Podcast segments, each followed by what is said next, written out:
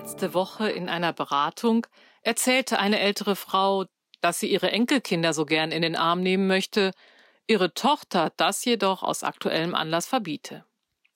Nicht nur als Kind, auch für Erwachsene sind positive Berührungen der Haut heilsam für Körper und Seele. Sie bauen nicht nur Ängste ab und mindern Schmerzen, sondern stärken auch das Immunsystem.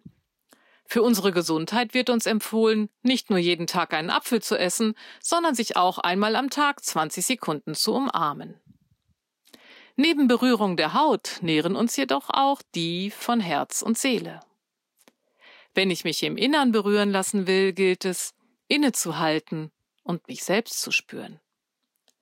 Wenn ich meine Bedürfnisse und Gefühle anerkenne und ihnen mit wohlwollender Selbstsorge begegne, wenn mich meine Angst nicht mehr ängstigt, wenn ich meiner Trauer wie meiner Lust und Freude Raum lasse, dann erst kann ich mich berühren lassen durch alles, was mich umgibt.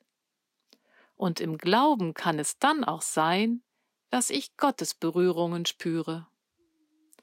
Ich wünsche Ihnen reiche innere wie auch angemessene, liebevolle äußere Berührungen, nicht nur in dieser Zeit.